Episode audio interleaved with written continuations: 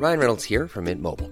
With the price of just about everything going up during inflation, we thought we'd bring our prices down. So to help us, we brought in a reverse auctioneer, which is apparently a thing.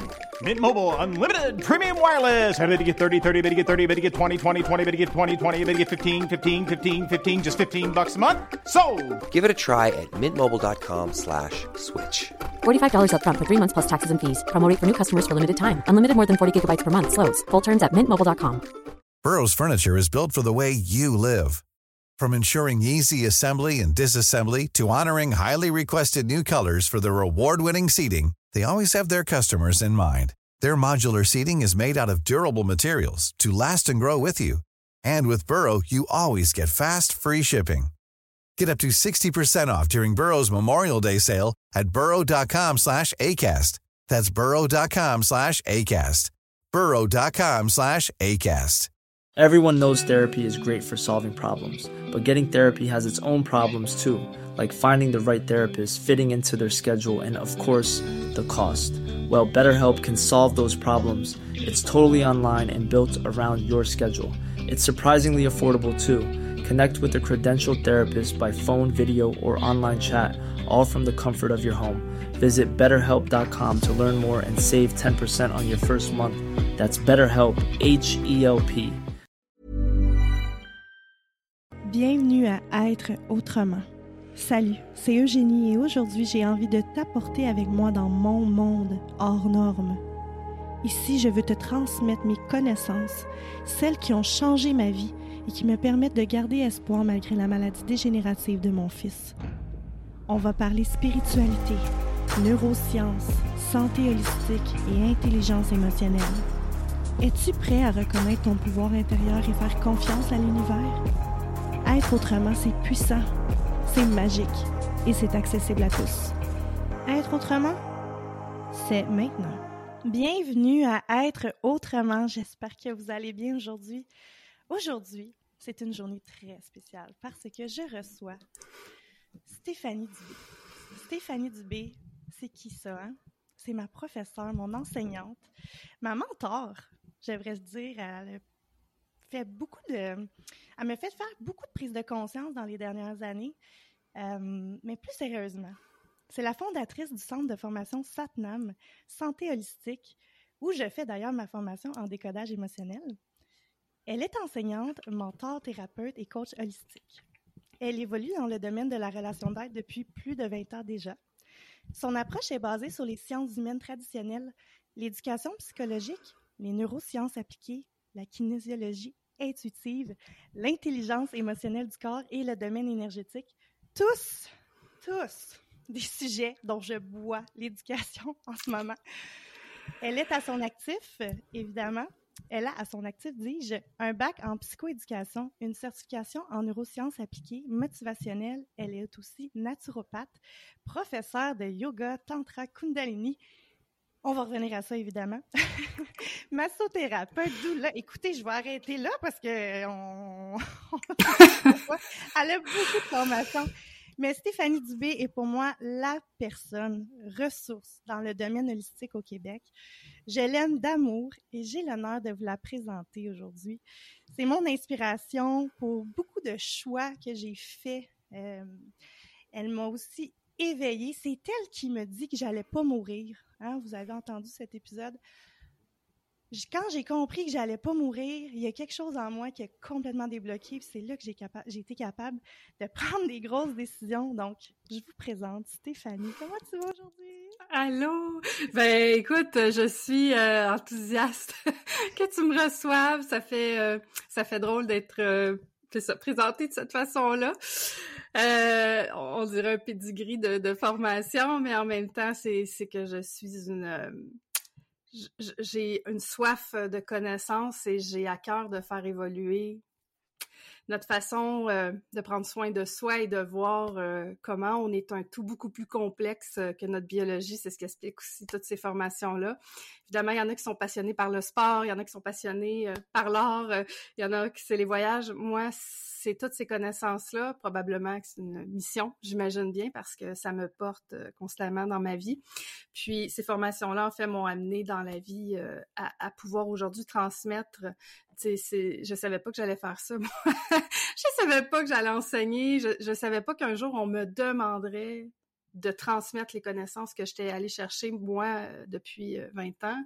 Et euh, un peu comme toi, j'ai eu un enfant malade, donc c'est certain que c'est pas la même problématique de santé, mais c'est, la vie qui m'a amené sur ce chemin-là. C'était pas pas du tout ça le plan. je, j'avais pas aucune idée que je me retrouverais dans un dans, dans, une façon de travailler qui est plus holistique et, et différente, c'est sûr. Mais j'ai envie de dire différente aujourd'hui parce que ce qui est hors norme aujourd'hui, je, ne crois pas que ça sera demain, tu sais. Effectivement, parce que tu me devances un peu. Je m'en allais dire que en fait, les, invités que je que, j'aime amener au podcast et que je vais continuer d'amener ont quand même un point en commun avec moi dans le sens où il y a vraiment un élément déclencheur, souvent dans notre famille, au niveau des enfants, qui font que on a décidé de juste. Ben en fait, c'est même pas qu'on a décidé, c'est juste que par la force des choses, ça nous a obligés, en fait, à aller vers le chemin qu'on doit aller, qu'on devait aller. Mm-hmm. Euh, moi, c'est comme ça que je le vois, tu sais, je le vois comme ça avec la maladie de Mason. Je pense qu'en fait, c'est juste que c'était c'était pas ça mon chemin de vie, tu sais. Euh, fait que je le vois d'une façon positive, puis comme euh, Judith Lompré disait, c'est comme un cadeau mal emballé, mais au final, c'est quand même un cadeau, tu sais. Mais que tu me devances là-dessus, je suis contente que tu en aies parlé, parce que c'est ça, tu as vécu quand même une maladie problème avec un de tes enfants, puis c'est ça qui a fait vraiment que euh, on dirait que tu as plongé là-dedans euh, plus que encore plus ou? Oui. En tout cas, c'est ça qui c'est ça, ça, qui a ouvert le chemin. Puis un coup euh, un, coup que j'ai fait ce que j'avais à faire à travers ces années-là auprès de mon garçon, ben après ça, j'ai fait bon ben maintenant que je sais tout ça, je fais quoi? Puis j'ai décidé de le transmettre. Ouais. Bravo pour ça. Merci tellement. tu fais du bien à beaucoup de gens. Puis là, les gens vont se demander, mais OK, mais c'est quoi le décodage émotionnel? Qu'est-ce que ça m'envoie ça? Qu'est-ce que ça veut dire? Oui, en fait, euh, oui, je vais en parler. Je vais essayer de faire ça clair. Euh, je veux pas ouvrir trop de portes parce que tu sais très bien que ça pourrait durer 10 heures, mon affaire. Donc, je vais essayer d'être concise. Euh, moi, j'ai rien inventé là, dans le sens où c'est pas moi qui a découvert euh, qui a découvert tout ça. Euh, ce sont euh, des formateurs, des, des, enseignants, ce sont des médecins aussi, ce sont des chercheurs. Moi, j'appelle ça des chercheurs. Ce sont des, des, des visionnaires, des gens qui, qui voient autrement le corps, qui m'ont inspiré tout ça, qui m'ont transmis ces connaissances là. Et donc, ça l'a porté plusieurs noms, tu sais, selon où on est dans le monde, parce que là, en ce moment, nous, on est au Québec, euh, Eugénie, mais il y a des gens qui nous écoutent peut-être d'ailleurs. Selon l'endroit où on vit, en tout cas en francophonie, je peux pas parler pour euh, le milieu anglophone, je, je, suis pas dans ce milieu-là au niveau professionnel. Il y a plusieurs auteurs qui ont abordé euh, le décodage émotionnel. Moi, à l'école, on utilise le mot intelligence émotionnelle du corps, mais il y en a qui vont appeler ça euh, les messages du corps, le langage du corps, il y en a qui vont appeler ça le décodage. Tu sais, bon, c'est pas important, c'est un mot. En fait, dans cette euh, façon-là de voir, euh, c'est que pour premièrement, pour moi, il y a quelque chose de, de global dans le corps humain, dans la biologie, et, on n'est pas seulement un corps. Tu sais, oui, on a un cerveau, on a un corps, on a une biologie, mais on est des êtres aussi d'émotions, évidemment, nos émotions viennent de notre cerveau, mais on est des êtres d'émotions. Je crois qu'on est des êtres d'énergie aussi. On est des êtres, j'ose même dire spirituels.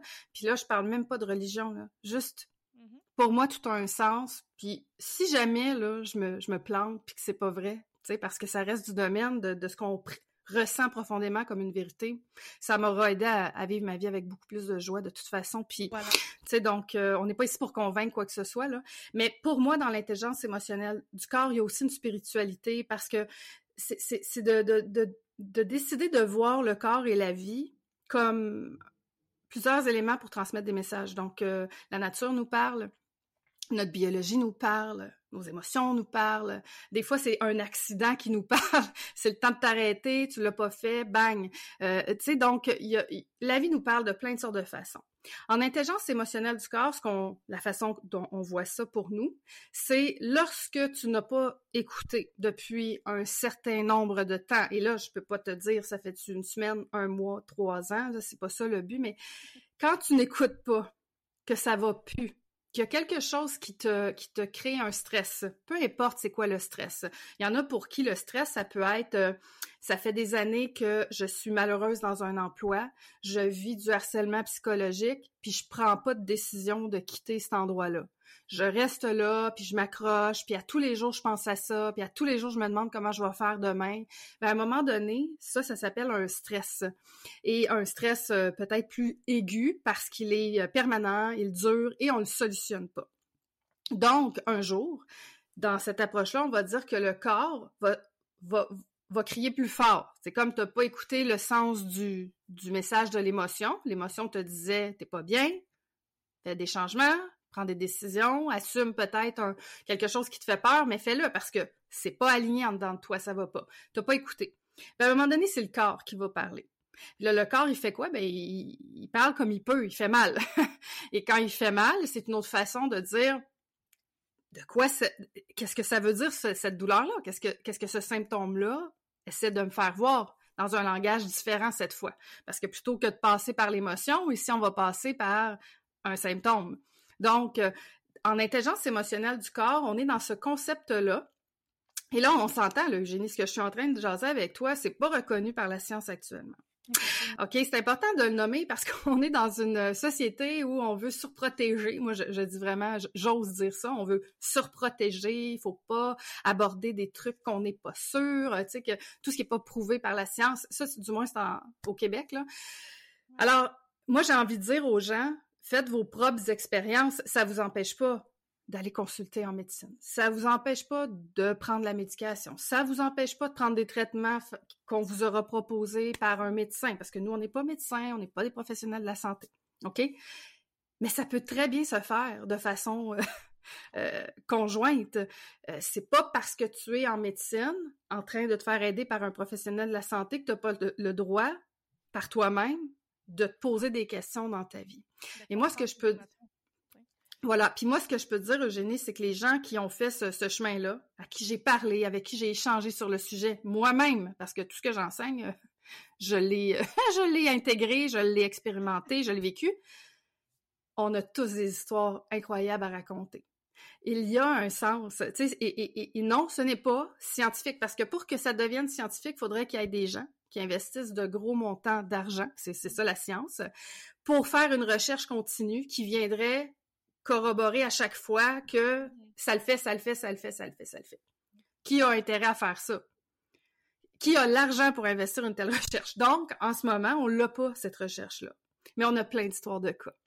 Et ça, c'est magnifique parce que ça nous permet de faire circuler cette façon-là de voir. Puis je te dirais, il y, a, des endroits dans le monde où c'est déjà tout à fait accepté. Il y a des endroits où on est dans euh, quelque chose de beaucoup plus conscient au niveau du corps, euh, on est dans des approches plus énergétiques et spirituelles. Euh, tout ça fait, c'est même pas bizarre, ok? Ici, ça semble être bizarre, mais j'ai envie de dire, c'est bizarre tant et aussi longtemps qu'on n'en fera pas quelque chose de normal. sais donc, plus on en parle, plus les gens apprennent à se regarder, à s'explorer puis à aller voir le sens du message de ce que le corps peut peut-être essayer de transmettre comme message. À partir du moment où pour la personne c'est c'est vrai que ça me parle, ben ça devient ta vérité. Et, et, donc, euh, en intelligence émotionnelle du corps, ce qu'on va dire, c'est à partir du moment où on comprend le sens d'un message qui passe par le corps, on a quelque chose à faire ici. C'est pas seulement dire j'ai pris conscience, c'est ça. Non, il faut trouver une solution.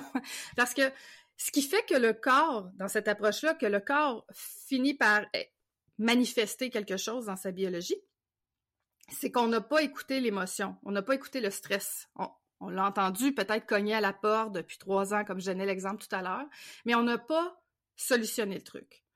On n'a pas amené un changement dans notre vie sur l'élément qui nous fait donc problème, qui, qui nous stresse, qui nous, préoccupe, qui fait qu'on pense à ça tout le temps. Tu Prenez un instant, ceux qui écoutent en ce moment, là, prenez un instant pour réfléchir à un événement actuellement dans votre vie, n'importe lequel, le couple, le travail, l'argent, un voisin, une chien de famille, n'importe quoi, faire euthanasier un animal, tu sais, ça peut être n'importe quoi. Quelque chose qui vous préoccupe, ça, ça veut dire j'y pense constamment. J'ai peut-être des petits moments où j'y pense pas, mais habituellement, c'est là, dans mon arrière-plan, puis je suis tout le temps en train de me dire, il va falloir que je règle ça, il va falloir que je règle ça, il va falloir un jour je fasse de quoi avec ça. Ça, là, ça, c'est un stress. Et la solution, elle est dans prends, prends le temps d'aller dans ta responsabilité de poser une action qui va apporter un changement, même si tu as peur, même si c'est pas facile. Si ce serait facile, tout le monde le ferait, tu sais, dans le sens où... responsabilité, c'est tellement... Oui, voilà. Donc, tu sais, puis on, on, en a fait des exercices comme ça ensemble, Eugénie, tu sais, tantôt tu parlais des, des peurs, puis t'en as eu des décisions à prendre où tu étais dans des justement des trucs biologiques, hein, tu avais, euh, avais certains euh, Oui, vas-y. Je commençais à avoir des, des problèmes à mes dents. Je, suis en train de faire du déchaussement dentaire. Stéphanie, tu pourrais l'expliquer un peu si tu veux. j'ai comme j'ai été faire un examen de la vue. On m'a dit que j'étais à risque de glaucome. Qu'est-ce que je ne suis plus capable de voir hein? On s'entend? Ma bouche, je dis pas ce que j'ai envie de dire. Et j'avais des douleurs aussi à mon épaule droite. Ça, ça, ça, ça a duré. En fait, ça, c'était, ça, ça dure depuis trois ans, en fait. Euh, depuis même, euh, non, j'étais enceinte de Trevor. Fait que, écoute, euh, quatre ans facile. Donc, des valorisations, probablement, en lien avec, avec mon travail. Ouais, dans... beaucoup, j'avais beaucoup, je commençais à avoir beaucoup de bobos, puis là, là, c'était parce que je fais le cours, puis que je suis, je suis dans la conscience. Je savais que là, il fallait vraiment que je que je prenne mon courage à deux mains finalement, tu sais, puis que je la prenne la décision parce que clairement, pour moi, c'était des signaux d'alarme de mon corps qui me disaient là, là, t'es t'es plus capable d'endurer ça, t'es plus capable de travailler là, t'es plus capable d'avoir cette vie-là, t'es plus capable. Ton corps, il veut plus. J'étais tout le temps tiraillée entre mon travail, entre ma famille, entre mon besoin de, de, d'être avec mes sons puis de faire ce que j'ai à faire avec lui parce que j'ai une, j'ai comme un, j'ai peu, purpose en anglais, là, une mission de vie ou raison d'être qui est comme j'ai envie de prendre du temps pour lui, j'ai envie d'étudier des choses autour de, de, sa maladie, je veux comprendre, je veux aller dans ce sens-là, tu sais. Puis bref, c'est ça. Je trouvais que mon corps parlait beaucoup, fait quand on s'est vu, puis que tu me dis, Eugénie, tu vas pas mourir, là. J'ai trouvé ça très drôle sur le coup, mais réellement, on tu me l'as répété deux, trois fois. Puis j'ai comme juste, j'ai l'impression qu'il y a eu un, un, petit déclic dans mon cerveau qui a fait que, que j'ai fait, ben oui, ben oui, c'est, ben oui, je vais pas mourir, c'est vrai, je vais pas mourir. Ah, j'ai plus, on a, on a moins d'argent, parfait, on va déménager, on va vendre la maison, on ira en appart. Oui, puis pour expliquer hein, aux gens qui n'auraient pas tout le contexte de ce que tu es en train de raconter, euh, Eugénie, dans, dans, dans tes symptômes, il y avait toute l'aspect que je veux pas voir. Puis dans les épaules, il y a la surcharge, mais il y a aussi une notion avec notre rôle, notre identité. OK, j'irai pas plus loin parce qu'on n'est pas dans un cours officiel. Alors, moi, je t'ai juste amené à, à, regarder tes différents rôles, puis le rôle qui était préoccupant, que tu remettais en question à ce moment-là, c'était ton rôle d'entrepreneur avec ton école de danse et tout ça pour pouvoir mmh. t'occuper de ton fils. T'es d'accord? Puis tu sais, quand je t'ai dit tu vas pas mourir, toi, c'est parce que t'étais dans le stress financier. Tu sais, t'étais dans on va faire ça comment? Si moi je retourne à la maison m'occuper de mon enfant. Mm-hmm. Puis c'est légitime, c'est normal, c'est ton cerveau reptilien. Il veut clairement pas que tu te retrouves sans toi, sans nourriture pour nourrir ta gang, OK? Mais le vrai défi, et c'est ça l'intelligence émotionnelle du corps, nous, on, en fait, on s'en fout du glaucome. On, on, on, part, on part de là, mais nous, on, on fait pas de la médecine, on n'est pas là-dedans. On part de là pour comprendre le défi pour comprendre c'est quoi ton épreuve en ce moment, quel est ton passage initiatique, qu'est-ce que tu as besoin de transcender, de comprendre et de travailler en toi? Après ça, le symptôme, tu l'observeras, tu n'as pas à travailler ton symptôme. Nous, on travaille sur le défi. OK? Mais on part de là pour le découvrir, ce défi-là. Tu sais, c'est un peu ça l'approche. Donc, ce que tu avais à faire, Eugénie, c'était d'assumer. Assumer la décision que tu ressentais fortement avec ton cœur, mais où toute ta tête venait aussi faire maintenant, voyons donc, ça fait des années que je monte une entreprise, puis j'aime ça aussi, puis et, et, tu sais quand je dis la responsabilité d'assumer un choix, ben, c'est de ça qu'on parle. Puis on est d'accord, le génie c'était pas facile là. Pour quelqu'un que c'est pas une passion de danser ou d'avoir une entreprise ou qui a, pas mis des milliers d'heures à construire quelque chose, qui a pas un partenariat avec quelqu'un, on peut peut-être dire viens là, tu sais, arrête. Mais quand on est profondément euh, investi dans notre vie sur un aspect, pour la personne qui le vit, ce stress-là, il est immense et l'absence de solution, elle est réelle. C'est je ne vois pas comment je vais me sortir de là. Et c'est là où on dit il y a un vrai, il y a un travail à faire que nous on fait en coaching ou en accompagnement, qui est de l'ordre de aller dans le sens de ce que, ce que la vie a envie, en fait, que tu regardes en ce moment, tu sais.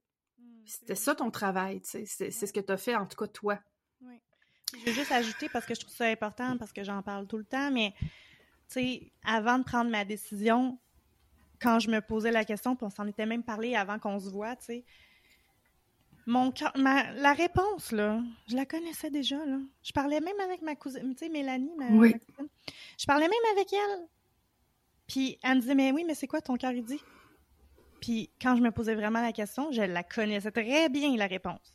C'est rendu que je me trouvais ridicule parce que je savais tellement ce que je voulais vraiment, mais je n'étais pas capable de prendre la décision à cause de mon ego, tu sais, puis comme tu dis, la peur de ci puis de ça. Mais mon Dieu, c'est que je suis pas la seule, là. C'est qu'on est combien à pas écouter son cœur au final? Mm-hmm. On est combien à vivre une vie? On, divague un peu, là, mais tu sais, on est combien à vivre une vie euh, réglée au corps de tour sans, sans s'asseoir un instant puis se demander qu'est-ce qu'on aime, qui on est, puis écouter nos émotions, être à l'écoute de nos émotions vraiment, j'aime ça où tu nous amènes parce que pour moi, ça fait partie de l'ensemble, tout ça c'est un choix de décider de quelle façon je vais vivre ma vie. Est-ce que je la vis avec ma tête ou je la vis avec mon cœur? Pour ma part, qui pour ma part, parce que je suis un être spirituel, je tends à la vivre avec mon cœur. Mais on n'a pas été éduqué de cette façon-là. C'est pas la faute à personne, c'est l'humain, puis on a un cerveau très fort, soit dit en passant, donc la tête, à en prendre la place. Puis on est dans une société de tête aussi, tu sais, tout ça. Mais je, je, crois, là, je parle de moi, c'est mes croyances, c'est mes valeurs, c'est ma façon, vous n'êtes pas obligé d'adhérer à ça, mais je crois pour moi, qu'il y a une grande joie à aller tirer, une grande satisfaction lorsqu'on apprend à vivre avec le cœur. Mais ça ne veut pas dire de ne pas utiliser la tête. Et c'est là où des fois les gens vont, vont se mêler là-dedans, vont dire, ben là, ça peut être dangereux d'écouter le cœur, faire n'importe quoi, n'importe quel choix. Moi, je dis toujours, notre, âme, notre, essence, notre lumière, elle est dans le cœur. C'est là qu'elle est. OK, c'est une analogie, évidemment. Je comprends que c'est pas nécessairement là, mais c'est pour la compréhension. Elle est là. Et, et notre maître, devrait être le cœur. Le maître cœur, ça devrait être celui qui guide notre vie. Notre tête devrait être là juste pour pouvoir, justement, utiliser son discernement, pas pour pas écouter le cœur, pour faire parfait. Maintenant que j'ai écouté les de ton cœur, que je vois que c'est ça tes valeurs profondes, que c'est ça qui donne du sens à ta vie. Quels sont mes paramètres réels en ce moment pour pouvoir accomplir le désir de ce cœur-là? Donc, est-ce que c'est maintenant? Est-ce que c'est dans un mois? Comment je dois m'y préparer? Qu'est-ce que je dois mettre en place pour y parvenir? Notre tête devrait servir qu'à ça. Malheureusement, encore là, c'est ma perception des choses, beaucoup de gens prennent des décisions de vie avec la tête. Ça fait quoi? Ben, ça fait des vies parfois. On refoule, des émotions, c'est ça que ça fait parce que souvent, quand on prend des décisions avec notre tête, ben justement, c'est pas une décision qui est prise avec le cœur. Souvent, c'est pas une décision qui est nécessairement alignée avec qui on est réellement, tu sais. Puis là, on n'ira pas nécessairement là, mais est-ce que les gens savent, tu sais, est-ce que je vais m'adresser, est-ce que tu sais vraiment qui tu es? Mm-hmm. La question, tu sais, c'est une grosse question. Parce que en faisant des. En tout cas, moi, j'en ai fait beaucoup de choix avec ma tête, là, puis c'est ça. ça, s'accumule dans le corps. On vient avec des tensions parce qu'on on fait des choses qui, finalement, c'était un non. Ouais. Fait que moi, aujourd'hui, la gang, je ne fais que des choses qui, dans ma tête ou mon cœur, c'est des, je m'excuse, je vais sacrer, que c'est des fuck yes. Si c'est pas un fuck yes, là, je le fais pas. Mhm. Tout simplement. That's it. Ou, oui, ou, ou, être conscient, tu sais, si on fait un choix de tête, de dire, ben, en ce moment, je suis en train de faire un choix de tête, je vais honorer ça, mais je suis consciente que je suis pas nécessairement alignée ou que je suis pas dans, euh, tu sais, la pureté de, de, de, ce qui est mon essence. Au moins d'en être conscient, c'est déjà pas pire, tu sais. Oui, voilà. Fait que là, on revient au décodage, ouais. À l'intelligence émotionnelle du corps. Donc là, euh, c'est ça. Alors, l'intelligence émotionnelle du corps, ben, j'ai fait comme une belle entrée en matière sur c'est ton corps qui te parle à travers un symptôme. Et évidemment, nous, dans cette approche-là, chaque, endroit du corps, chaque système a une tonalité spécifique. Et cette tonalité-là, elle, elle, est comprise comment? Ben, en fait, dans le sens même du système. Je vais vous donner un exemple. Si on parle du système ostéo-articulaire, les os. Les os, dans notre biologie, c'est notre structure, c'est notre squelette, c'est ce qui nous permet de se tenir debout, de ne pas avoir l'air d'un morceau de jello. Euh, euh, c'est quand même ça qui fait qu'on est debout, qu'on est droit et qu'on peut être solide. On est d'accord? En gros, je, résume ça simplement. Ben, si on s'en va dans un sens symbolique, c'est la même chose. Mon système ostéo-articulaire, c'est donc ma solidité, ma capacité à me tenir debout. Se tenir debout, ça veut dire estime de soi, ça veut dire s'assumer, ça veut dire s'affirmer, ça veut dire mettre des limites, ça veut dire je connais ma valeur, je sais ce que je vaux, à quoi je dis oui, à quoi je dis non. C'est beaucoup de choses. OK? Donc, le système ostéo-articulaire, c'est tout ce qui a un rapport avec ma solidité intérieure. Mais, symboliquement. Oui si je prends exemple le système cardiovasculaire, puis là, je vais pas toutes les passer, je veux juste comme amener les gens à, comprendre un peu le sens. Si je prends le système cardiovasculaire, on se comprend que dans le système cardiovasculaire, il y a plein d'organes. Il y a des veines, il y a des, il y a des artères, il y a un cœur. Donc, je vais pas les décortiquer. Mais en général, le système cardiovasculaire, c'est le sang. C'est la circulation du sang. Et le cœur, c'est l'amour. C'est un symbole d'amour. Donc, le système cardiovasculaire va nous renvoyer à tout ce qui a un rapport avec l'amour, la famille, le clan. Et, c'est large l'amour, c'est toutes les relations, les communications, euh, donc les gens qui ont des conflits, des problématiques de communication dans les familles, des chicanes, des affaires pas réglées, on pourrait se questionner, déposer cette hypothèse d'aller voir est-ce que ça fait du sens avec un quelconque symptôme dans le système cardiovasculaire? C'est juste de s'observer là-dedans. Si on prend le système dentaire, la bouche, les dents, euh, on, fait quoi avec des dents? Ben, c'est sûr, on mastique des aliments, mais on parle. C'est ce qui fait aussi qu'on parle pas bizarre. Si on n'a pas de dents, là, euh, on, on parle pas de la même façon. Donc, ça nous permet de parler. Mais les dents, ça nous permet aussi de sourire. Le système buccal, euh, les dents dentaires, va faire référence à la capacité de s'affirmer, la capacité à mordre dans la vie à pleines dents, notre joie aussi. donc, c'est sûr, là, tout à l'heure, tu as parlé euh, de problématiques euh, dedans. euh, ben, c'est des tonalités. Là, c'est simplifié là, au gros, gros max. Là. OK? Euh, on s'entend que la formation. C'est une neuf mois, là. une formation de 300 heures. Donc, on résume pas ça comme ça, mais ça vous donne quand même déjà des clés. De OK, c'est comme ça qu'il faut le réfléchir. Et, donc, le corps lorsqu'il manifeste un symptôme. Moi, dans mon cas, en tout cas, c'est comme ça que, moi avec moi, j'ai le droit de le faire. Personne qui va m'empêcher de réfléchir sur ma vie. Ben, quand euh, un symptôme va popper, je vais prendre un temps pour euh, juste m'arrêter, respirer en me disant, bon, où est-ce que j'ai mal? C'est à cet endroit-là. Cet endroit-là représente quoi biologiquement? OK. Puis c'est quoi le sens symboliquement de ça? Est-ce que je suis en train de vivre ce stress-là dans ma vie? Oui. Alors, si j'ai mal physiquement, c'est que quelque part, dans mon approche, je ne me suis pas occupée de ce stress-là. J'ai laissé ça aller, j'ai pas solutionné le truc. C'est ma pleine responsabilité de le faire ou pas. Puis parfois, il faut travailler sur soi.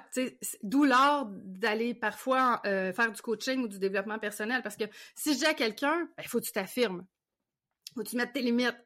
Mais que la personne, elle a pas d'estime personnelle, est pas capable de, déplaire, elle aime pas le conflit, elle aime pas que l'autre personne ressente des émotions désagréables si elle s'affirme, elle veut pas provoquer quoi que ce soit, c'est pas parce qu'elle comprend que c'est ça qu'elle doit faire qu'elle va être capable de le faire. Donc tout n'est pas juste dans je le comprends, faut travailler sur soi dans notre défi. Moi, j'appelle ça un défi d'âme. Il y en a qui pourraient dire un défi émotionnel. Mais euh, c'est un peu ça le sens, de, de l'intelligence du corps. C'est vraiment beau. En tout cas, moi, je, je, capote. Moi, Stéphanie, elle pourrait me parler comme ça dans les oreilles toute la journée. Il n'y a pas de problème. Je trouve ça tellement intéressant. C'est vraiment fou. Puis, tu sais, Stéphanie, avant de, de faire le podcast aujourd'hui, j'ai lancé sur mes réseaux sociaux en fait, le fait que j'allais te recevoir, mais j'ai demandé aussi aux gens c'était quoi leur bobo, pour le plaisir. Puis, tu sais, je veux le renommer encore. On n'est pas des professionnels de la santé. On ne fait que transmettre de l'information et des questionnements qu'on peut avoir sur nos émotions.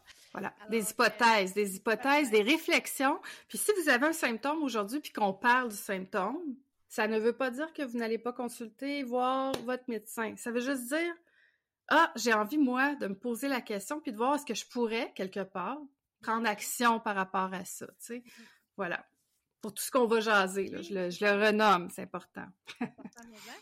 Mais là, Écoute, j'ai eu énormément de gens qui m'ont écrit. Là, je me suis dit, ben voyons, il y a bien de monde qui ont des bobos, tu sais. oui, là, les gens sont malades. Oui, oui, oui. Mais c'est là que je vois que c'est important d'en parler, puis c'est pour ça que je veux qu'on en parle aujourd'hui, puis c'est pour ça aussi que je veux amener euh, dans, dans mon podcast à moi de, de, ramener un petit côté spirituel au développement personnel. Ouais. Je trouve ça vraiment important. On est, on, on en a besoin. C'est important de croire en quelque chose. Hein?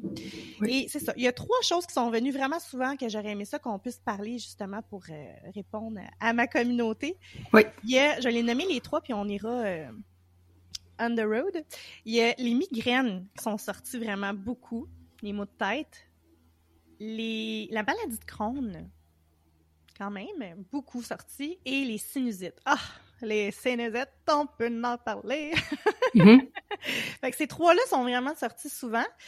Euh, Est-ce que tu aurais euh, quelque chose à dire, là, tu sais, comme un Oui. petit portrait de ce que ça pourrait avoir euh, comme définition, le symptôme?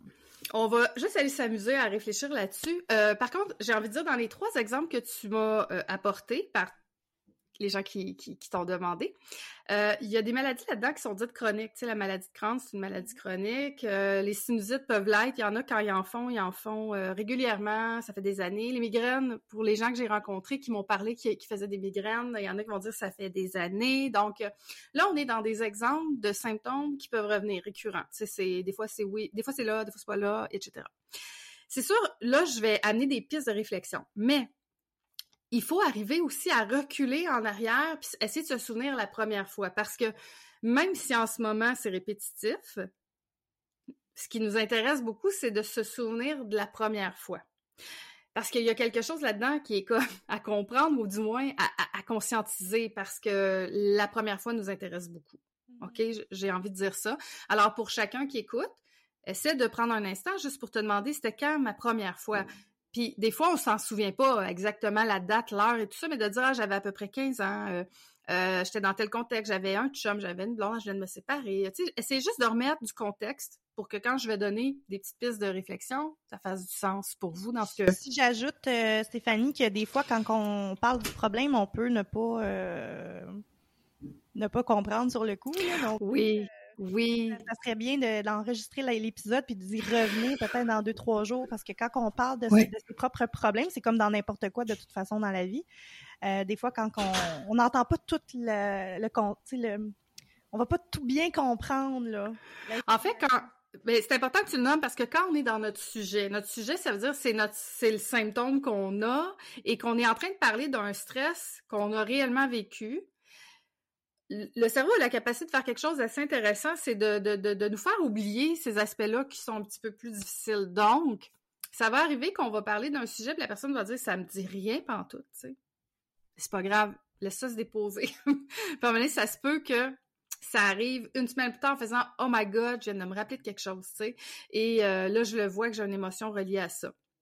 Habituellement, c'est bon signe quand il y a une émotion qui est reliée, tu sais, de comme Ah! Je le ressens, tu sais. Ça, c'est qu'on est assez proche du truc. Mais encore une fois, ça se peut qu'il y en a qui écoutent puis font Hey, j'allume, je vois, je vois des choses. Ouais, ouais. Alors, si on part avec euh, bon, l'exemple des sinusites, évidemment, moi je ne vais pas dans l'explication biologique, là, il y aurait plein de raisons que vous pourrez googler, médecine, ils vont tous vous dire euh, le sens physiologique de ça, avec les microbes et tout ça. Là, nous, on va ailleurs. OK? On, on reste dans la symbolique du corps. Le nez, c'est habituellement relié à des conflits de puanteur. Donc, on est dans quelque chose qui me pue au nez. Et, et, le mot est important.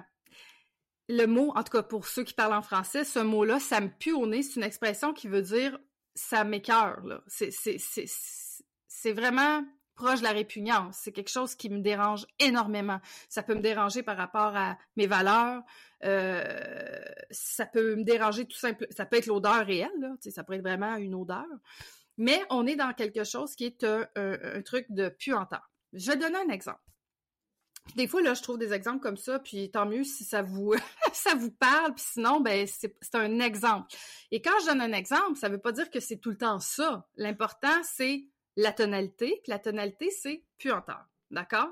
L'exemple, elle pourrait être vécue dans une autre tonalité, puis ça serait autre chose. D'accord? Alors, on va dire qu'une personne est en couple avec une, on va dire, une personne qui a une dépendance euh, alcool. On, parle d'alcool, OK? Je, je, prends cet exemple-là parce que j'ai travaillé longtemps en dépendance, ça me vient facilement. Euh, et on va dire que le, on va dire que la femme est avec un conjoint qui serait alcoolique. On va prendre cet exemple-là. Et la femme a une problématique à, accepter ça. Puis, lorsqu'elle euh, est au contact de son conjoint qui serait en état d'ébriété avancée, ça l'écarte. Ça, ça la répugne, l'odeur la répugne, les mimiques la répugnent, le comportement, euh, on y va là à fond là-dedans. Si c'est ça la tonalité, ça me pue au nez, cette odeur-là, ce comportement-là, ce visuel-là. Quand cette personne-là est dans cet état-là, ça peut venir décoder le nez. OK? À ce moment-là. Ça pourrait, ça pourrait être ailleurs. Si la personne dirait je me sens euh, seule au monde, ça serait autre chose. Si la personne dirait je me sens pas importante pour lui, ça serait autre chose. Mais on va dire que c'est plus en tard. Ça pourrait être ça. Mm-hmm. Alors là, le nez, qui est quand même un, aspect du système respiratoire, mais qui est dans la tonalité de la puanteur, pourrait à ce moment-là émettre un, déclencher un symptôme X, OK? Euh, encore une fois, moi, je vous ramène toujours à solution, OK? On va dire que la femme qui est prise dans cette, euh, ce genre de situation conjugale-là et, qui, ne le vit pas bien, parce que là, je suis pas en train de juger les gens qui sont en couple avec quelqu'un qui consomme, mettons que c'est pas bien vécu. On est-tu d'accord, Jenny, pour dire que cette personne-là est en stress? Elle est en conflit intérieur, elle est en dualité probablement entre j'endure tout ça toute ma vie, je pars-tu, peut-être qu'elle menace aussi, tu sais, euh, je vais m'en aller, il y en a, bon. Puis selon notre niveau de dépendance affective, on pourrait rester là en codépendance, tu sais, bon, il y a plein de concepts, là. Mais cette femme-là, elle doit solutionner. Et il y a deux sortes de solutions. Les solutions de dépassement, puis les solutions pratiques. Et ça, c'est valable pour tout pas juste euh, la, sinusite euh, puanteur, là, OK? Pour tout. Alors, quelles sont les solutions de la femme? Où elle se détache tout simplement de ça, elle arrive à lâcher prise, à accepter que c'est pas son histoire. Quand il est dans cet état-là, elle fait autre chose, elle attend plus après ça, elle se, elle lâche prise sur le truc. Puis elle reste avec lui, puis ça lui fout plus rien. OK? Ça, ça veut dire un grand travail euh, de lâcher prise intérieure. Mais c'est ça une solution de dépassement. Solution pratique, elle quitte. Ouais, c'est ça. Tu sais, euh, c'est un exemple là. Euh, donc, euh, ou solution pratique, elle décide de faire du, du meeting pour les gens qui ont un partenaire de vie, qui ont une dépendance. Tu sais, peu importe. Mais elle doit trouver une solution. Sinon, éventuellement, c'est ça. C'est ce qu'on voit apparaître, des symptômes comme ça. Donc ça, ça pourrait être un exemple. Hiring for your small business? If you're not looking for professionals on LinkedIn, you're looking in the wrong place. That's like looking for your car keys in a fish tank. LinkedIn helps you hire professionals you can't find anywhere else, even those who aren't actively searching for a new job but might be open to the perfect role. In a given month, over 70% of LinkedIn users don't even visit other leading job sites. So start looking in the right place. With LinkedIn, you can hire professionals like a professional. Post your free job on linkedin.com slash people today. Hey, it's Ryan Reynolds, and I'm here with Keith, co-star of my upcoming film, If, only in theaters May 17th. Do you want to tell people the big news? All right, I'll do it. Sign up now and you'll get unlimited for $15 a month in six months of Paramount Plus Essential Plan on us. Mintmobile.com slash switch. Upfront payment of $45 equivalent to $15 per month. Unlimited over 40 gigabytes per month. Face lower speeds. Videos at 480p. Active Mint customers by 531.24 get six months of Paramount Plus Essential Plan. Auto renews after six months. Offer ends May 31st, 2024. Separate Paramount Plus registration required. Terms and conditions apply if rated PG. C'est un très bon exemple. C'est un bon exemple. Puis encore là, c'est pas l'histoire qui est importante, c'est la tonalité. OK? Donc, pour chacun, prenez un instant si vous avez sinusite. OK? Est-ce qu'il y a quelque chose, tout simplement une hypothèse à réfléchir, est-ce qu'il y a quelque chose qui me pue au nez dans ma vie? Et depuis que j'ai ce symptôme-là, qui a commencé il y a plusieurs années peut-être, qu'est-ce qui me puait au nez? Puis là, ben, je vais faire un pont parce que je vais parler de l'empreinte de naissance un petit peu, Génie. je fais un petit pont parce que il euh, y en a qui vont dire mes symptômes euh, sont là depuis que je suis enfant. Tu sais, moi, j'ai commencé à faire ça à 3 ans, à 4 ans, à 5 ans. dans notre approche, on parle de l'empreinte de naissance. L'empreinte de naissance, en fait, c'est on dit que l'enfant est vraiment une éponge et qu'il ressent profondément ce que les parents portent en eux. Il le ressent dans sa biologie, il le ressent dans l'énergie, il le ressent dans une connexion qui n'est pas explicable nécessairement par euh, un gène. C'est juste, c'est ressenti. Et on va, euh, on va voir justement qu'un enfant entre le 0 7 ans, mais je te dirais que par expérience, des fois, c'est 0-10 ans, selon la proximité qu'on a avec nos enfants, puis leur niveau de sensibilité. Un enfant pourrait tout à fait biologiser un conflit qui lui appartient pas, mais qui appartient à un de ses parents. Donc, si exemple, vous pensez, ah, j'ai commencé ça à 5 ans, c'est peut-être pas votre truc que vous cherchez. Là, faudrait peut-être questionner papa, maman. Qu'est-ce qui te puait au nez à l'époque où j'ai commencé, moi, à faire, mettons, des sinusites, tu? Euh, parce que nos, les enfants, je vous le dis, c'est des, c'est des sensors. ils, ils, ressentent incroyablement euh, tout. Et, et ne pensez pas que parce qu'ils étaient absents, qu'ils ne, qu'ils ne ressentent pas, ils ne savent pas, ils savent pas avec leur tête, ils peuvent pas en parler. Mais, puis je vais donner un exemple, OK? On est d'accord qu'un petit humain, tu me dis si je m'égare, là, Eugénie, parce que je peux partir en, en pleine direction. Un, un, petit humain est conçu à partir d'un sper d'un spermatozoïde et d'un ovule. Est-ce que tout le monde est d'accord pour dire que le spermatozoïde, lorsqu'il rencontre l'ovule, ça veut dire que les cellules de papa rencontrent les cellules de maman, puis ensemble, ben, ça va créer une division cellulaire, puis éventuellement créer un, un bel humain. OK? Alors, si on, on part avec l'idée que les premières cellules du corps qui se sont divisées, c'est la cellule à papa puis à maman, est-ce qu'on est d'accord pour dire que quand papa vibre quelque chose ou que maman vibre quelque chose, il y a toujours bien ma première cellule de papa ou de maman qui vibre quelque part dans mon corps? Ah, j'aime ça. Et, et, et ça, ben c'est sûr, là, on est plus dans le quantique, tu sais, parce que clairement, euh, je le répète, la science dit pas ça, là. Alors, euh, c'est important de le dire. Alors, euh, il y a de l'information. Voilà. Oui, voilà. C'est juste, euh, c'est ça. Puis l'épigénétique se penche de plus en plus là-dessus. Hein. Il y a des études à l'université McGill sur l'épigénétique. C'est vraiment intéressant. Tellement contente de. Euh, oui, et, et, surtout toi avec ton, ton petit loup euh, qui a une maladie génétique, clairement, ça doit t'intéresser le sujet de l'épigénétique. et, et voilà. Donc, je reviens sur sinusite si votre symptôme a commencé dans la petite enfance, l'enfance, pensez à questionner vos parents. Est-ce que papa ou maman vibrait sur une fréquence de sampionner? Des fois, ça peut être, là, je vais, je vais donner deux, trois autres exemples juste pour euh, que les gens puissent réfléchir puis laisser le cerveau euh, aller là où il veut. Euh, ce qui me pue ça peut être euh, mon travail, ça peut être un collègue à mon travail. Euh, ce qui me pue au nez, ça peut être d'avoir à me taper du trafic à tous les matins alors que je rêve de travailler de chez moi en télétravail avec ma belle nature dans ma fenêtre. Ce qui me pue au nez, ça peut être mon voisin qui se fout euh, complètement de nous, qui met de la musique jusqu'à 3 heures du matin tous les week-ends. Ce qui me pue au nez, ça peut être plein de choses. Voilà. J'adore. Maladie Crohn. Oui. OK. Il y en a beaucoup, là, quand même. J'en entends de plus en plus euh, des gens ouais. qui ont des troubles digestifs, euh, quand même. Euh, c'est ouais. vraiment intéressant, le système digestif. Là. Moi, je... C'est sûr, tu m'amènes dans un système plus complexe parce que le système digestif, euh, c'est un long... le système, il part de la bouche, système dentaire, hein, ça commence là. Puis ensuite, on a l'œsophage, on va descendre, on a l'estomac, puis ensuite l'intestin, on a le côlon. Bon, on a, on a différentes parties dans le système digestif. Évidemment, la maladie de Crohn, elle est dans le bas du système digestif. Le système digestif, selon où on est, on n'a pas les mêmes tonalités. Tu sais, par exemple, puis là, je vais me rendre au, au, au crâne, mais mettons qu'on prend l'œsophage, des gens qui auraient du reflux, OK, euh, ou un bébé qui fait du reflux. Bon. Dans l'œsophage et le reflux, il y a une notion de blessure de rejet. C'est le rejet. Hein, tu sais, on rejette ce qu'on est en train d'essayer d'intégrer, l'aliment, le lait, le petit bébé qui fait du reflux. Donc, habituellement, on va aller explorer la blessure de, re de rejet, ici. Okay. Euh, au même niveau, si on regarde euh, la diarrhée, okay. euh, qui, qui, qui, qui, est une sortie vers le bas. On est encore dans du rejet parce que c'est quand même un, un flot abondant, disons ça comme ça, mais dans quelque chose de plus merdique. Donc, c'est moins propre. Et, et, les mots sont importants, tu sais, je, je fais pas exprès pour parler comme ça, mais plus on est bas, euh, plus on est vers la sortie du système digestif, plus on est dans quelque chose qui peut être, qui peut dater de plus longtemps. C'est pas toujours le cas, mais ça peut. Plus on est dans du sale ou du ça me fait chier, dégueulasse. OK? Plus on est là, plus il y a ces tonalités-là. Plus on est vers le haut, plus c'est propre. OK? Je, j'explique rapidement, là, mais bon. Alors, lorsqu'on arrive euh, dans le bas du système digestif, donc, donc on va parler de la maladie de Crohn. Pour ceux qui ont ça, hein, souvent, c'est des troubles euh, diarrhéiques qui sont là, symptômes. Hein, c'est la diarrhée beaucoup.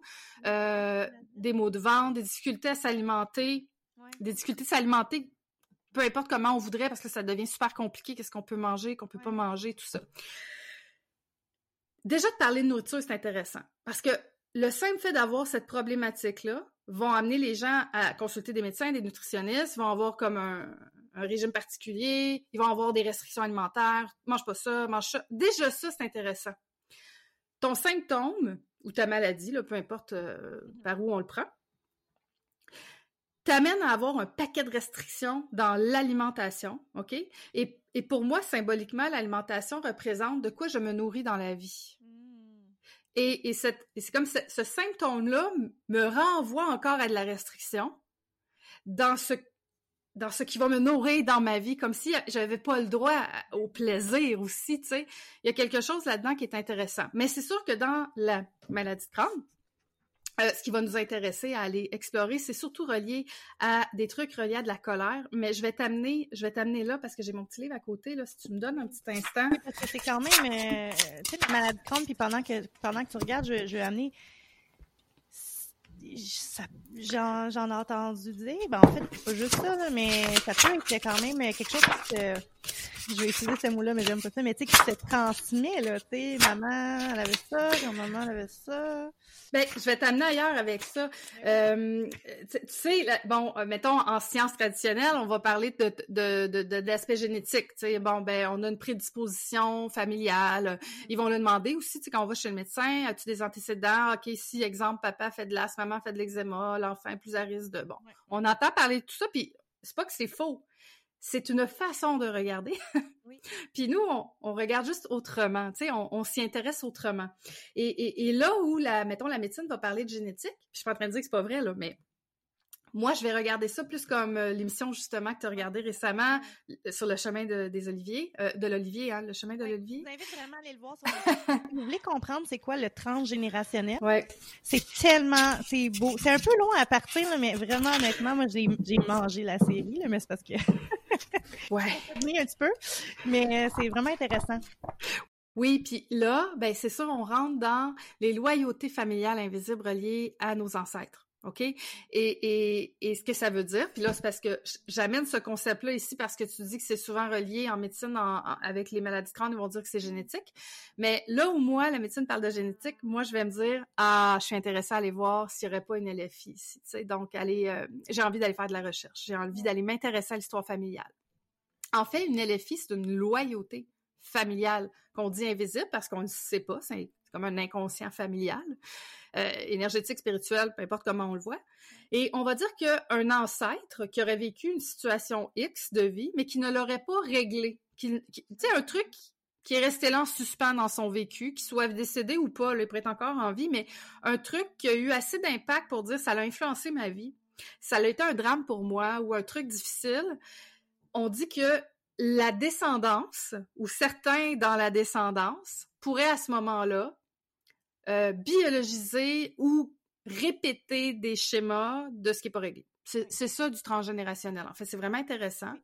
Euh, dans, le, dans le, la, série, là, en fait, on parle de, de c'est comme pour que vous puissiez un peu le, visualiser dans votre tête, c'est comme des, des liens entre nos, notre famille, finalement, qui sont invisibles, mais qui nous relient, d'une façon ou d'une autre. Puis j'aime encore amener que, en fait, dans nos cellules, puis dans nos gènes, il y a de l'information on reste là, on va pas plus loin que ça, mais cette information-là, ça peut être n'importe quelle information, en fait. Oui, c'est ça, exact. Puis tu sais, là, on parle, on parle de la biologie puis d'un symptôme, mais on pourrait dire, euh, on pourrait parler carrément autre chose. Mettons que toi, dans ta vie, tu es quelqu'un qui a envie d'avoir une entreprise. Donc, tu souhaites générer de l'abondance financière parce que pour qu'une entreprise soit viable, il faut des sous, mais tu n'y arrives pas, c'est bloqué. Tu es à risque, exemple, de faillite. Là, tu t'intéresses à ta famille, tu fais de la recherche et là, tu découvres que dans la famille, il y a plusieurs faillites. Ben, une loyauté familiale invisible fait en sorte, par exemple, dans cette euh, approche-là, que euh, c'est comme si tu ne peux pas ne pas honorer cette famille-là parce que c'est quand même deux que tu descends. Alors, c'est comme si toute ta vie va s'organiser pour t'assurer de répéter le schéma qui est je vais faire faillite. Donc, on n'est pas, par contre, j'ai envie de dire, on n'est pas, euh, on n'est pas du tout pris là-dedans. Là. C'est, c'est tout simplement de le conscientiser pour faire des libérations en lien avec des trucs qu'on porte qui sont sur qui sont à un niveau euh, j'appelle ça c'est un inconscient spirituel collectif familial et, et, de tout simplement venir mettre de la conscience là-dedans libérer en fait la charge de l'ancêtre. Pour qui exemple la faillite a été un grand drame puis ça n'a pas été réglé pour t'autoriser toi à être dans je veux générer de l'abondance puis j'ai le droit de faire partie de cette famille là même si je ne répète pas les mêmes histoires. Mmh. D'être déloyal, puis d'être déloyal, j'ai envie de dire, ça veut pas dire de, de pas respecter ou de pas aimer ou de pas honorer. Ouais. Non, c'est juste dire, moi, j'arrête cette répétition-là. Fait qu'on on peut le regarder sous cet angle-là, mais encore là, ça a un, c'est une approche spirituelle. Mais et... je pense que c'est important, même si c'est spirituel, d'en parler. Peut-être qu'on pourrait faire un épisode sur le Oui. on s'en reparle. là, j'arrive dans mon livre à maladie de crâne, OK? Donc, là, on s'entend. Euh, je lis un, un, je lis dans un livre que je n'ai pas écrit ce que certains auteurs en ont dit. Dans ce livre-là, ce sont des médecins qui se sont intéressés décodage et euh, qui en ont mis du sens. Encore une fois, je le répète, la science va peut-être pas dire que c'est euh, que c'est le cas, mais écoutez, réfléchissez, c'est intéressant. Je ne peux pas digérer le morceau. Et quel est le morceau? Ça, ça va être à vous de le trouver. Un morceau, ça peut être euh, la vente d'une maison, euh, un morceau d'un héritage qu'on m'a pas légué, euh, le fait que ma sœur me parle plus. le morceau, c'est le truc qu'on, c'est le X, c'est l'invariable, c'est l'inconnu, ok? Je ne peux pas digérer le morceau, et le morceau est dans une tonalité de méchanceté, de saloperie, indigeste et familiale. On le dit. ok? et on peut aussi être dans j'ai peur de manquer dans cette famille-là par rapport au sujet qui est le vôtre. Encore là, c'est large et là, c'est à vous de réfléchir. Euh, on a une notion de sacrifice. Tu sais, quand on se sacrifie, là, tu sais, sur responsabilité, euh, euh, penser aux autres avant de penser à soi. Bon, il peut y avoir une notion de sacrifice qu'on rajoute là-dedans. toutes les notions de critique, domination, harcèlement, tout ce, là où on se sent pourchassé, injuste, les disputes, les discussions, euh, qu'il y a des cris, euh, les contraintes relationnelles, mais qui nous ramènent dans méchanceté, ça le prix fait chier. Mm-hmm. OK? Et, quand je dis familial, intéressant aussi pour les gens de savoir que la famille, c'est pas seulement la famille biologique. La famille, ça peut être euh, ton équipe de football. Ça peut être ta gang au travail. OK? Donc, un clan, c'est ce qui est le clan pour toi. Là. Alors, il y a des gens pour qui leur clan, c'est la gang de go au baseball avec qui joue le dimanche, OK? Alors, faites juste élargir le sens du mot famille parce que des fois, c'est pas toujours dans la famille comme telle la problématique. Hmm, c'est intéressant, hein? Et ensuite de ça, on, a dit, on dit un conflit de devoir se taire et ravaler ses cris et ses mots pour éviter d'enflammer les guerres intestines familiales et aggraver le, le conflit, OK? Je suis encore enfermée avec une colère par rapport à cette famille dans une histoire qui est la vôtre. Euh, je crois que j'en suis détachée, mais je réalise que j'ai pas tout lâché là-dessus parce que souvent ça dure depuis longtemps aussi. On l'a dit, c'est chronique. Euh, d'autres mots-clés qui peuvent vous aider dans votre réflexion mensonge, tromperie, faire passer la pilule. Euh, faire passer la pilule, c'est une expression québécoise de, dire je vais accepter ça. Là.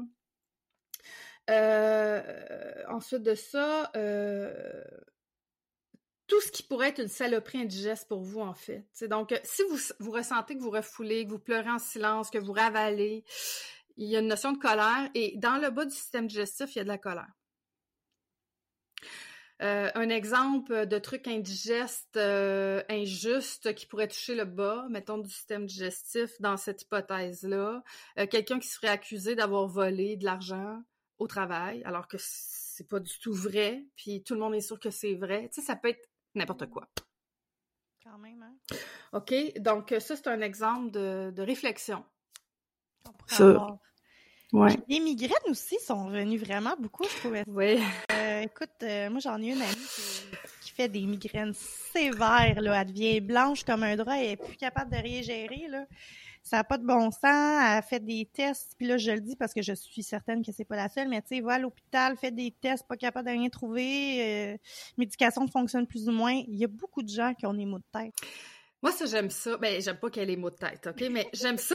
J'aime ça quand des gens ont été chercher leur diagnostic, tu sais, mettons, dire, OK, il y a rien, j'ai pas, un, pas un cancer du cerveau, euh, j'ai pas un problème quelconque, euh, les, les IRM ont été faits, on voit rien, finalement, on me dit de me reposer, tu sais, comme bon. Ça, c'est intéressant parce que, bon, tu as, éliminé le fait qu'il n'y a pas de maladie en particulier, mais tu as un symptôme de maux de tête. Puis migraine, c'est une inflammation très sévère. Il y en a qui font des migraines, euh, tout doit être fermé, pas de lumière, pas de son, euh, non fonctionnel, on peut même plus bouger. Le cerveau, c'est un endroit qui a du multitâche là-dedans, là, mais surtout, nous, dans notre conscient, on réfléchit. Hein. Le cerveau nous sert à réfléchir. On est d'accord? Alors, dans tout ce qui est mots de tête, on va plutôt aller vers une réflexion du type est-ce que dernièrement ou dans ta vie, tu te casses la tête à essayer de solutionner quelque chose et t'en trouves pas de solution? Fait que t'es tout le temps en train de spinner sur la même affaire qui te préoccupe, mm-hmm. mais t'arrives pas à lâcher le truc parce que la préoccupation est constamment là. On se pose des questions, puis on solutionne pas, OK? Donc, ça, ça serait une piste. Dans les migraines, on parle aussi de haute dévalorisation intellectuelle. Et là, je vais m'expliquer. Ici, là, on va rentrer là-dedans les, les gens qui sont en haute performance.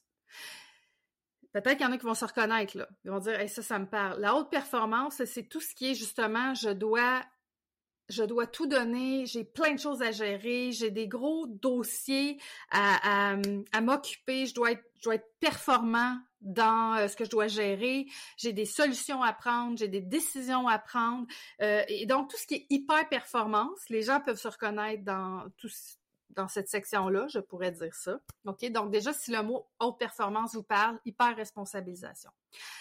Là, j'ai pas le temps d'ouvrir sur tout le système cérébral, mais je vais donner quand même des pistes qui sont pas juste reliées à migraine, mais qui peuvent amener. OK? Quand on est dans cette région-là, là, en haut, la tête ici, on peut, on peut euh, réfléchir à tout ce qui est euh, les bons mariages. Puis tu sais, je mets le mot mariage, mais on sait aujourd'hui que les gens se marient pas nécessairement, donc le couple. Les problématiques de couple, quand ça nous atteint, on se questionne énormément. Pour la plupart des gens, là, si on remet en question le couple, euh, c'est là, là, OK? Donc, quand on a des problématiques de couple, on est dans du, habituellement, du je, je, je me prends la tête, là. Je réfléchis, j'essaie de régler le problème et tout ça. Donc, on pourrait retrouver de ça. Euh, évidemment, je l'ai dit, la haute performance. Sinon, il y avait un autre aspect que je voulais nommer parce que j'aimerais ça que les gens réfléchissent.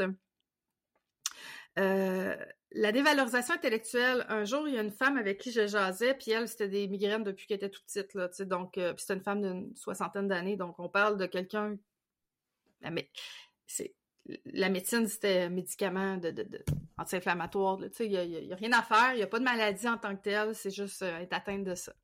Puis moi, je l'avais amené juste à réfléchir sur des aspects comme ça, justement, de, de voir, et cette, cette madame-là avait, en fait, m'avait partagé qu'elle vivait une grande dévalorisation intellectuelle depuis qu'elle était toute jeune.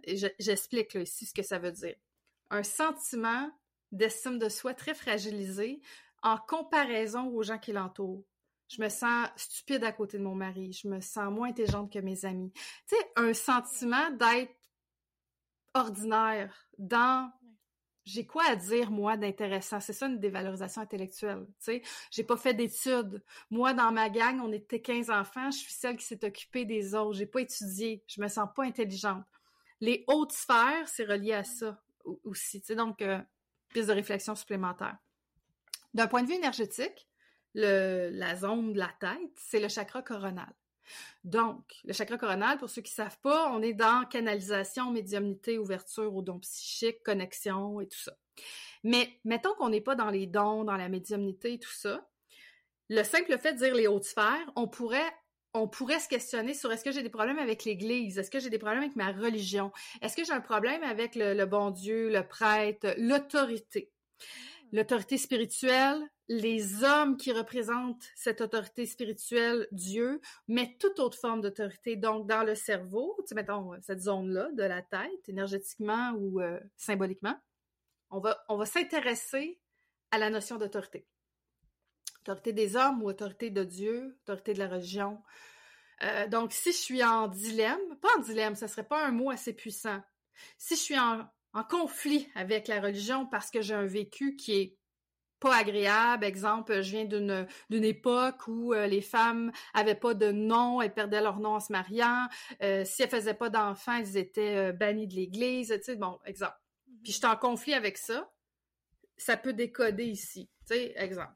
Donc, ce sont ça les, les, les réflexions à poser. Mais je le répète, Eugénie, là. À partir du moment où on prend conscience, faut le solutionner. Donc, Solution de dépassement, je lâche le truc, je m'en détache, ou solution pratique. je fais quoi pour ne plus être dans ce conflit-là? Mm-hmm. C'est ça la démarche du défi. Puis moi, je le répète, ce qui nous intéresse, c'est pas la migraine, nous. Ce qui nous intéresse, c'est pas la maladie de Crohn. Ce qui nous intéresse, c'est pas la sinusite. Ce qui nous intéresse, nous, c'est le défi de l'âme en dessous. C'est, oui, à travers ça, on va aller explorer le message du défi que tu traverses actuellement. Tellement. C'est tellement beau. Puis juste pour euh, finaliser sur la migraine, là, je, ne nommerai pas euh, la personne évidemment, mais je me souviens qu'elle, euh, puis je pense que ça rentrerait dans euh, des valorisations intellectuelles. Tu sais, ses parents sont très, tu sais, ont beaucoup d'attentes envers elle. Tu sais, il faut qu'elle soit parfaite. Ma fille, ma fille est parfaite. Tu sais. Haute performance. Fait que ça rentrerait là-dedans. Hein? Ça fait les performants, les les, les, les gens à qui j'ai parlé dans ma vie qui avaient des problématiques de migraine, quand je me, quand je les amène à se questionner là-dessus, hein, parce que c'est ça, moi, je, moi, j'aimais, moi, je dis toujours, moi, j'amène des hypothèses, je pose des questions, des bonnes questions, je sais quelles questions que je veux poser, en fait. Mm. Après, c'est la personne qui fait, my God, ça me parle. Rendu, ça y appartient, tu sais, de dire, ben, qu'est-ce que t'en fais? Mm. Alors, si on prend, exemple, une personne qui dit, hey, moi, ça me parle hyper performance, je viens d'une famille où on me demandait d'être un soi parfait. On me demandait la perfection. Si j'arrivais avec un 95% on me disait pourquoi tu n'as pas eu 99, pourquoi tu n'as pas eu 100. Euh, tu sais, donc, euh, ces gens-là, comment on travaille avec ça? Ben là, c'est, c'est la partie du coaching. C'est maintenant, toi, tu as envie de vivre comment? Toi, as-tu envie de performer comme ça? As-tu envie de t'autoriser à pas être dans la perfection tout le temps? Peux-tu accepter l'erreur? Peux-tu accepter des fois qu'il y a des zones où c'est c'est pas ça coche puis c'est correct parce que c'est juste le fun. Et il y a tout un aspect à travailler sur les pensées limitantes à ce niveau-là, puis les messages contraignants aussi qu'on a qu'on a euh, achetés durant notre éducation, tu sais. Ah, j'aime tellement ça, Stéphanie. J'espère que vous avez aimé l'épisode pour vrai. Moi, j'aime tellement ça parler de ça. Puis ça me ramène, tu sais, un peu à, à la base, qui est de savoir en fait qui on est. On est qui nous comme personne? Cette fameuse question qui a changé ma vie parce que je me la suis posée à environ quatre ans. Je suis qui moi? Qu'est-ce que j'aime?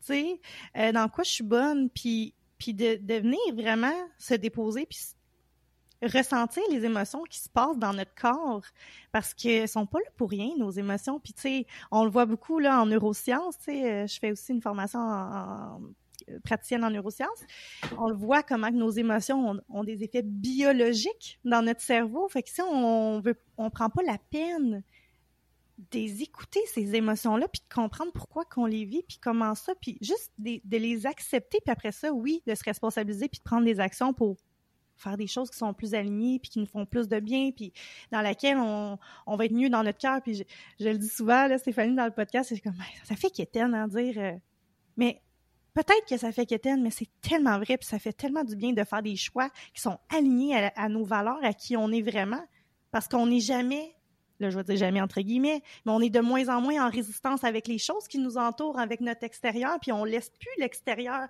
nous affecter nous, parce qu'on est aligné avec les choses qu'on aime, tu sais. Oui. Ah, puis ben ouais, puis tu sais, tu parles des émotions, puis je veux faire un. C'est comme je veux ramener les gens à faire un focus là-dessus. Si on nous avait enseigné l'intelligence émotionnelle dès le départ quand on est tout petit, on aurait moins besoin, je crois, de travailler à, déconstruire tout ce qui est là, qui s'est installé dans notre corps parce qu'on ne sait pas écouter les émotions. Des émotions, c'est pas là pour rien. Puis Eugénie, elle le sait, elle, fait un cours en, en coaching. des émotions, ce sont des messagers. Alors, ça veut dire que quand tu as une émotion, peu importe laquelle, il y a, les émotions universelles, la joie, la peine, la tristesse, la colère, le dégoût, la surprise. Ça, c'est nos émotions universelles. après, il y, a, des dizaines et des dizaines de, sous-catégories. Mais juste ceux-là, là, OK? Si à chaque jour, quand on vit une émotion, on prenait un temps pour faire « Oups, je suis dans quelle émotion? » C'est quoi son message? Exemple, je ressens de la joie aujourd'hui. C'est quoi le message de la joie? Est-ce que vous le savez? Le message de la joie, si vous, vous verriez un petit bonhomme qui arrive pour vous porter une lettre, OK? On va faire une... Moi, j'aime bien les images. Puis là, vous ouvrez la lettre, c'est la lettre de la joie. La lettre de la joie, ce qu'elle te dit, c'est « Allô, Stéphanie, là, ce que tu es en train de faire, c'est important pour toi. C'est aligné avec tes valeurs puis avec ce qui donne du sens à ta vie. Fait que ça, mais en plus souvent dans ta vie. On en veut plus de ça. C'est ça que la joie me dit. Elle est en train de m'indiquer plus souvent cette affaire-là. Est-ce que, est-ce que vous êtes conscient de ça? La tristesse, quand elle arrive, puis qu'elle vient de porter une lettre parce que tu as de la peine puis que tu as le goût de pleurer. Qu'est-ce qu'elle vient t'enseigner, la tristesse? C'est quoi son message? La tristesse, elle n'est pas là. juste parce qu'il faut que tu ressentes de la tristesse. Elle, elle te, te porte un message. Le message, c'est rentre à l'intérieur de toi, prends le temps de venir te déposer, t'introspecter, pleurer, te détacher. Si la tristesse est là, c'est que tu es dans une perte, tu es dans un deuil, tu es dans une fin, tu es dans un changement et il y a des choses que tu dois lâcher. La tristesse, elle te dit, viens pleurer, là, c'est le temps. Tu pas obligé de pleurer à grands sanglots, mais peux-tu accueillir que tu es dans un, une période où tu es en train de lâcher quelque chose, te détacher, puis vivre un deuil? C'est pas obligé d'être la mort, là. Non, La tristesse te dit ça. Est-ce que tu le sais? Est-ce que tu savais que tu dois rentrer en introspection à ce moment-là, puis accueillir cette émotion-là, puis traverser ton deuil? La peur, hein? La lettre, elle arrive. Allô, allô? C'est quoi le message de la peur? Prépare-toi mieux. Si tu as peur, ça veut dire que tu n'as pas tous tes paramètres pour bien prendre ta décision ou passer à l'action. Prépare-toi mieux. La peur, à part les peurs, euh, exemple, euh, j'ai eu peur de traverser la rue, avait un gros camion. Si on s'entend, il n'y a pas de message. Le message, c'est un message archaïque, reptilien qui dit enlève-toi de là, tu vas te faire frapper. Moi, je parle des peurs, euh, des peurs qui sont reliées aux pensées. J'ai peur d'échouer, j'ai peur d'être humilié, j'ai peur qu'on rie de moi, j'ai peur. Bon, ces peurs-là, ça veut pas dire ne le fais pas. Parce que l'émotion de la peur va dire recule. Le problème, c'est que les gens, la peur, c'est ça son message, c'est recul, OK? Les gens, quand ils ont peur, ils vont le faire, même s'ils savent pas que c'était ça le message, ils vont reculer. Ils, ils passeront pas à l'action. Mais le problème, c'est qu'ils ne passent pas à l'action. Et là, ils restent en arrière, puis ils font Ah, c'est pas pour moi, j'ai peur. Non, non, non, non. La peur, elle te dit recule, puis prépare-toi. J'aime ça. Ensuite, avance.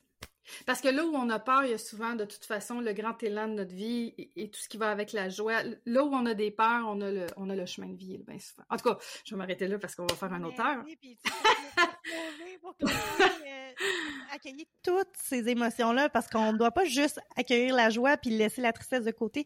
Toutes est polarité dans la vie. C'est important d'accueillir la, la tristesse pour mieux comprendre la joie, vice versa. Euh, c'est bien important. Puis juste avant qu'on se laisse, si tu as aimé l'épisode, premièrement, va noter l'épisode de 5 étoiles. C'est la première étape. Partage-le, ça nous fait tellement de bien de voir que ça, ça vous a fait faire des prises de conscience, mais surtout, c'est que ça l'aide le podcast à se faire connaître. Je vous invite aussi à aller voir Stéphanie. T'es plus sur Facebook, hein? Moi, oui, c'est ça. En, en fait, j'ai une chaîne YouTube, mais je, je, c'est doucement là, j'ai, j'ai pas le temps de tout nourrir encore. Euh, en ce moment, je suis beaucoup plus active sur Facebook. J'ai un groupe euh, privé qui est ouvert à tout le monde. Suffit d'en faire la demande. Ce groupe-là s'appelle euh, Satnam, communauté Satnam. J'ai une page. mais je vais, je vais laisser les liens là, euh, dans le. T'as raison. S-A-T-N-A-M. Si tu laisses les liens, ça va être plus facile. J'ai aussi une page professionnelle Facebook, Centre de formation et santé holistique Satnam, où en tapant Stéphanie Dubé, je vais sortir aussi peut-être, mais il faut voir l'école, le sens de, du centre pour être à la bonne place. Euh, tu voulais que j'en parle, Eugénie. En ce moment, moi, je suis en, période d'inscription pour euh, l'école parce que j'enseigne évidemment le métier de thérapeute coach holistique euh, à ceux qui veulent travailler avec cette conscience-là spirituelle et aussi la pédagogie, la, la psychoéducation, euh, tu sais, tout ce qui est de l'éducation psychologique, tout ça est intéressant, mais j'utilise aussi la naturo et euh, les médecines alternatives. Donc, euh, les gens qui sont intéressés à l'holistique, globalité, physique, mentale, les pensées, les émotions, la spiritualité, l'énergétique, c'est une école qui forme des thérapeutes, coachs holistiques, dont le programme Intelligence émotionnelle du corps, qui est un des programmes de formation. Nous, on est en période d'inscription. On ouvre une cohorte par année. Les cours commencent en septembre. Ils vont durer jusqu'en mai-juin de l'année suivante. Là, en ce moment, je le dis parce que s'il y en a qui ont aimé le podcast, effectivement, on est en porte ouverte. Ce que ça veut dire, c'est qu'on fait des enseignements gratuits pendant une semaine, du 5 juin au 13 juin. Il y a environ 9 à 10 cours, des cours de deux heures à peu près, euh, avec moi et d'autres enseignantes de l'école. Vous avez accès à... En fait, c'est comme si vous aviez accès à une formation d'une semaine gratuite ça vous engage absolument à rien. Euh, nous, on n'est pas des, on fait pas de la vente à pression. On veut des gens qui ont vraiment envie de, de travailler sur eux éventuellement ou de devenir des thérapeutes. Mais euh, pendant les portes ouvertes, c'est ouvert à des gens qui veulent même tout simplement venir travailler sur eux, euh, apprendre, se questionner, réfléchir. Profitez-en. On fait ça une fois par année et vous avez accès à ça en rediffusion aussi. Donc, si vous n'êtes pas en direct sur Zoom avec nous au moment des cours, vous pouvez le regarder ensuite. Ça va être euh, disponible durant l'été, mais il faut s'inscrire. Alors, Eugénie, je vais te laisser tous mes liens, euh, toutes les. Je vais mettre ça dans le show note. Ouais, voilà. Vous allez pouvoir aller là, puis comme Stéphanie le dit, c'est gratuit là. Fait que si ça vous a intéressé, que vous voulez en savoir plus, qu'il y a quelque chose qui vous vous êtes dans l'émotion de la curiosité là, allez-y, c'est tellement intéressant. Puis, tu sais, même moi, je veux juste mettre la parenthèse au niveau des formations. Quand j'ai fait la formation en en septembre 2020, comprenez-vous, je venais d'avoir le diagnostic de Mason. Stéphanie, la formation, je pense qu'elle était déjà commencée, mais tu m'as accueilli à bras ouverts. Merci encore. Je pensais pas, j'avais pas l'intérêt nécessairement d'en faire un métier, mais j'avais l'intérêt de comprendre les choses. Donc, des fois, ça peut être juste que vous voulez faire cette formation-là pour vous, pour euh, comprendre comment ça fonctionne, pour euh, transmettre ça à vos amis ou peu importe. Donc, ça peut être fait dans un but de je vais pas dire loisir, là, mais tu comprends ce que je veux dire. que c'est fait vraiment dans le sens d'une curiosité que, que, bon, en fait, c'est comme aller lire un livre ou euh, peu importe, là, tu sais, c'est fait euh, pour votre plaisir à vous. Donc, euh, ça peut être ça aussi, là, c'est pas... des fois, c'est juste le fun d'apprendre à connaître, mais là, moi, finalement, eu. elle m'a eu, mais elle a son, son approche de neurosciences aussi. Fait que je pense que c'est ça qui fait que j'aime tellement ton école, c'est que on va vraiment euh, toucher plein de bouts intéressants qui, qui, sont, c'est pas juste centré sur une affaire, c'est, on va toucher à plein d'affaires, spiritualité, neurosciences, c'est vraiment intéressant. Moi, j'aime beaucoup ça. Ouais, puis je le répète, Eugénie, ma, ma, mission, c'est celle-là, c'est celle de créer un pont entre les médecines alternatives et la science. Euh, quand j'ai accompagné mon fils euh, dans les hôpitaux au début de sa vie parce qu'il était malade, là, j'ai pas parlé de ça tellement aujourd'hui, mais j'ai été longtemps dans les hôpitaux pour enfants à partir du moment où j'ai parlé d'intelligence émotionnelle du corps, puis que j'ai parlé de naturopathie avec euh, les médecins en suivi, puis que j'ai expliqué que j'avais envie qu'on accompagne mon enfant à travers une méthode qui est différente que de la pharmacologie, mais que j'avais besoin d'eux quand même parce que les diagnostics, c'est pas moi qui peux les faire. Puis par contre, la façon dont euh, on proposait, euh, par exemple, des traitements, j'étais pas à l'aise. On l'a fait un bout, mais à un moment donné, c'est c'est comme si c'est sans fin, ça va être ça tout le temps, tu sais. Et euh, on m'a tout simplement dit, il n'y a pas de problème, on respecte ça, parce que ça faisait quand même des années que mon fils était suivi, mais on arrête les suivis. J'ai dit, c'est pas ça que je demande. J'ai dit, moi, j'ai besoin des radiographies, j'ai besoin de voir est-ce que ses os sont encore malades, est-ce que j'ai besoin de vous, mais moi, ce que je vous dis, c'est que je suis pas d'accord avec le fait de la façon où on va aller euh, travailler sur son corps, tu sais. Et, on dit, ben, on le comprend, mais on, si tu ne prends pas les, les mettons, euh, le, le, package avec toute la, la, médication qui, qui, qui, est demandée avec ça, ben ça s'arrête. Je ne comprends pas ça. pour moi, là, c'est ça, c'est ce bout-là. C'est pas un ou l'autre, c'est un et l'autre. Et, et, moi, ça, c'est ma mission. Et je sais que euh, je vais, je vais, je vais continuer d'avoir le discours que j'ai parce que je veux que ça évolue. J'y crois fortement. Il y a de plus en plus de gens des services sociaux qui se forment à mon école, des infirmières des urgences dans les hôpitaux, des gens des, médecines traditionnelles. Je sais que ça va se faire, puis ça se fera même pas par moi, ça va se faire par le public, ça va se faire par les professionnels de ces milieux-là qui en parlent. Il faut que ça se fasse parce que on a une vision beaucoup trop fermée. Il faut ouvrir, et c'est pas ça, c'est pas vrai, c'est oui ça, mais vous voyez pas ça là, ça là. Et, et, c'est ça mon, c'est ça ma mission. J'en ai fait mon, j'en ai fait, j'en ai fait j'en ai fait ma mission. C'est ça, voilà. Tellement beau, puis ça me rejoint tellement parce que, ben tu le sais, j'ai un côté super spirituel. Je viens d'une famille euh, spirituelle, ma maman est médium. j'ai grandi là-dedans, mais hum, c'est drôle parce que dans un livre que j'ai lu, quand j'ai su que mon fils était malade, j'ai ouvert euh, le livre Le Secret, pas Le Secret, ça s'appelle La Magie. Puis ils m'ont signé. J'avais pas lu ce livre-là depuis longtemps, là. Ça dit comme plusieurs années. Puis j'étais allée l'ouvrir parce que j'avais besoin de lire ça. J'avais besoin de... J'avais besoin de ça, tu sais. Puis mon signet était à la page de la santé magique.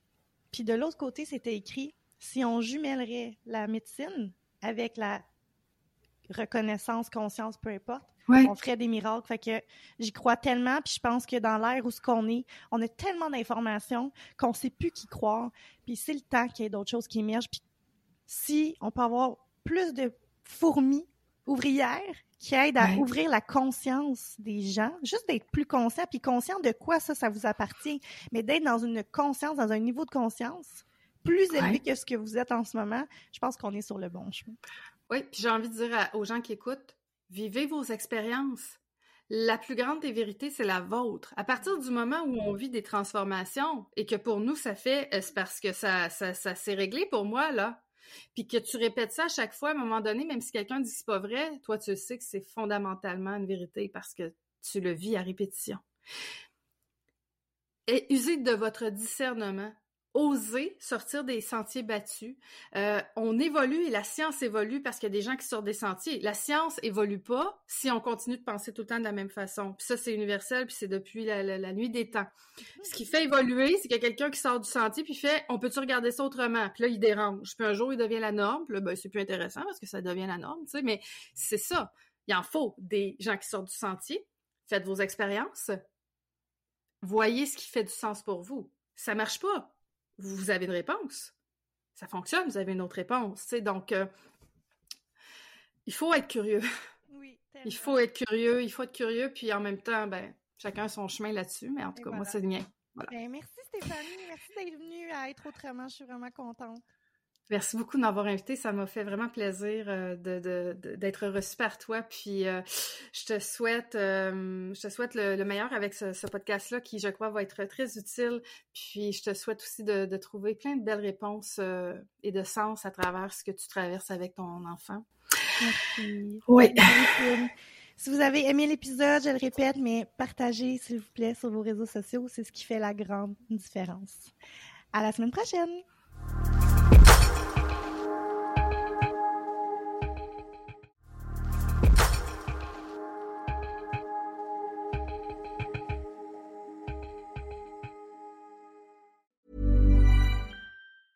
Planning for your next trip? Elevate your travel style with Quince. Quince has all the jet setting essentials you'll want for your next getaway, like European linen, premium luggage options, buttery soft Italian leather bags, and so much more. And is all priced at 50 to 80% less than similar brands. Plus, Quince only works with factories that use safe and ethical manufacturing practices. Pack your bags with high-quality essentials you'll be wearing for vacations to come with Quince. Go to quince.com slash pack for free shipping and 365-day returns. Even when we're on a budget, we still deserve nice things. Quince is a place to scoop up stunning high-end goods for 50 to 80% less than similar brands. They have buttery soft cashmere sweaters starting at $50, luxurious Italian leather bags, and so much more. Plus, Quince only works with factories that use safe, ethical, and responsible manufacturing. Get the high-end goods you'll love without the high price tag with Quince. Go to quince.com/style for free shipping and 365-day returns.